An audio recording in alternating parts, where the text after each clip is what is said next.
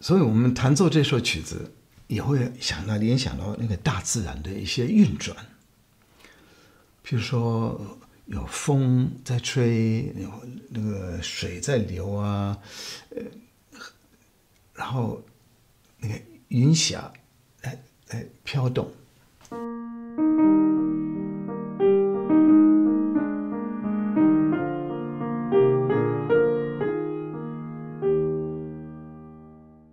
大家好，第十九世纪是一个转变的时期，尤其是它的后期，从农业社会变成工业社会，整个生活都不一样。这个浪漫派的音乐给了到了一定的境界，很多尤其法国的艺术家在找他们新的风格。那时候有浪漫主义啊，现实主义、表现主义、印象主义，很多种派别啊。是不是少了一种象征主义？象征主义，我以前不知道什么叫什么叫象征主义，因为象征主义它有一个好处，你用象征好像没有受到任何限制，就说月亮。这个象征 很大，你可以联想到很多事情，可以幻想很多很多的情节。那时候有一个法国的诗人叫 Paul v e l a n 他比 Debussy 大十八岁，其实差不多是同一个时代。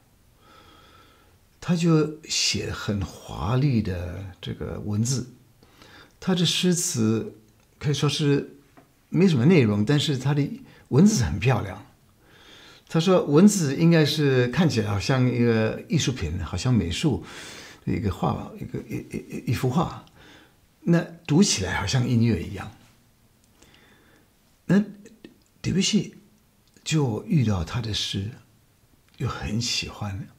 也许也许是刚好他也是生活有点漂浮不定的，也是在。在苦苦恼哈，就是怎么选一个什么风格啊，造一个自己的独特的一个风格。所以他拿很多诗词变成歌曲，也遇到这个月光那首诗，很喜欢。你说我们现在能不能接受那种文字，那个华丽的文字，好像？没什么内容，空虚的。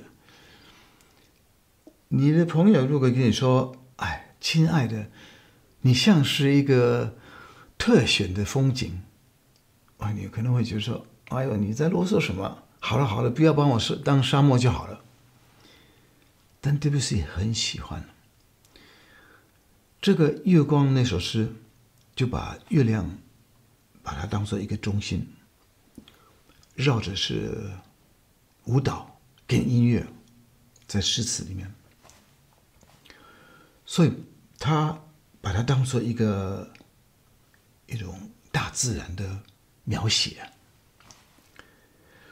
所以我们弹奏这首曲子，也会想到联想到那个大自然的一些运转，譬如说有风在吹，有那个水在流啊，呃，然后。那个云霞，来来飘动，这种运转，你在音乐里面要表现它，就你，比如说一个下雨的时候，一滴水哈，就嗯，这个饱满的时候再把它滴下来，就这种张力。如果你随着音乐在在运转，你会达到恰恰好的这个时光，这个音。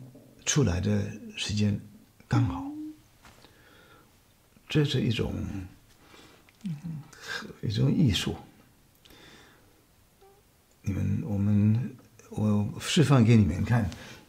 我说的是这个运转，你把一个这个乐句，这个开头跟结束很明显，然后它第第一段那个乐句结束。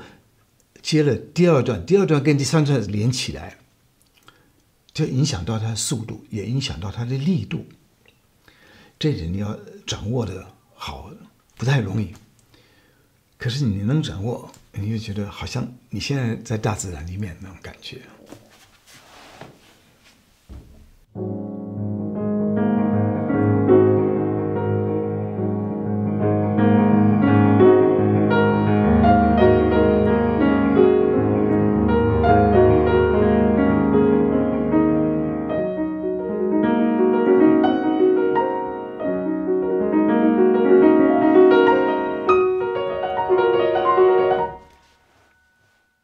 要释放这个张力，就是它一个乐句，这个等于是一个运转，它有一定的这个加速跟减速的这个情况。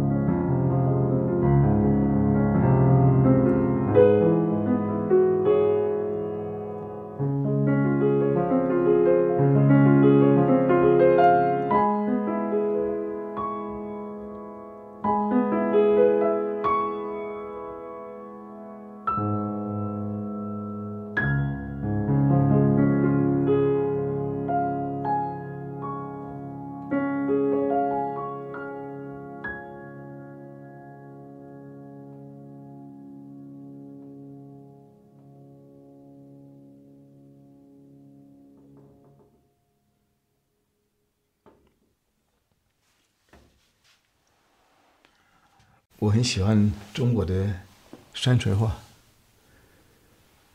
一层又一层的高山，无边无际的这个河流，让你联想到“君不见黄河之水天上来，奔流到海不复回”。这个我最崇拜的李太伯的是人呢。在山山水画里面，山水画里面，人很渺小，有时看不到，有时要好像用放大镜才看得到。这个画家好像随便几笔给他画进去，他不是以人为中心，所以我们遇到大自然呢，都变得很微小。可是你可以利用它的力量。你就跟着它，随着它运转，随着它深呼吸。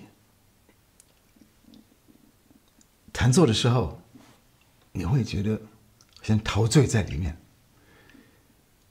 又觉得好像不是你在弹，你被弹了那种感觉。可以尝试看看。你就是山，你就是水。